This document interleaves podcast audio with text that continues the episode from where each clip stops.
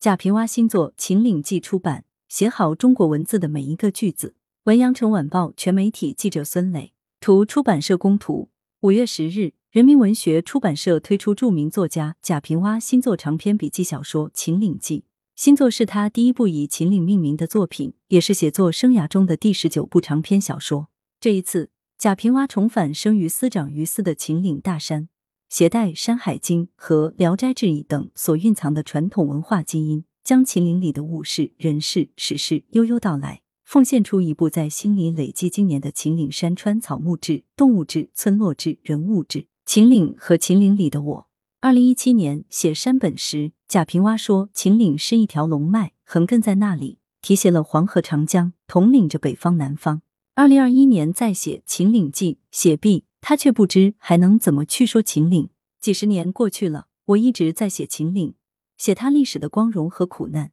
写他现实的振兴和忧患，写他山水草木和飞禽走兽的兴盛，写他儒释道家红色革命的精神。先还是着眼于秦岭里的商周，后是放大到整个秦岭。如果概括一句话，那就是秦岭和秦岭里的我。贾平凹是土生土长的秦岭人，秦岭一直是其创作灵感源泉。从冰瓦到商周初露、腊月、正月、浮躁，再到白夜、秦腔、鼓炉，以至于老生、山本，无论小说、散文，贾平凹所写故事，皆发生于文学地理意义上的秦岭南北。就像贾平凹自己说的那样，所写的秦岭山山水水、人人事事，未敢懈怠、敷衍、轻佻和油滑顺溜，努力写好中国文字的每一个句子。笔记小说的现代书写，笔记小说古已有之。鲁迅曾将这种内容较为驳杂、写法较为自由的文类大致分为志人和志怪两种，《秦岭记》两者兼有。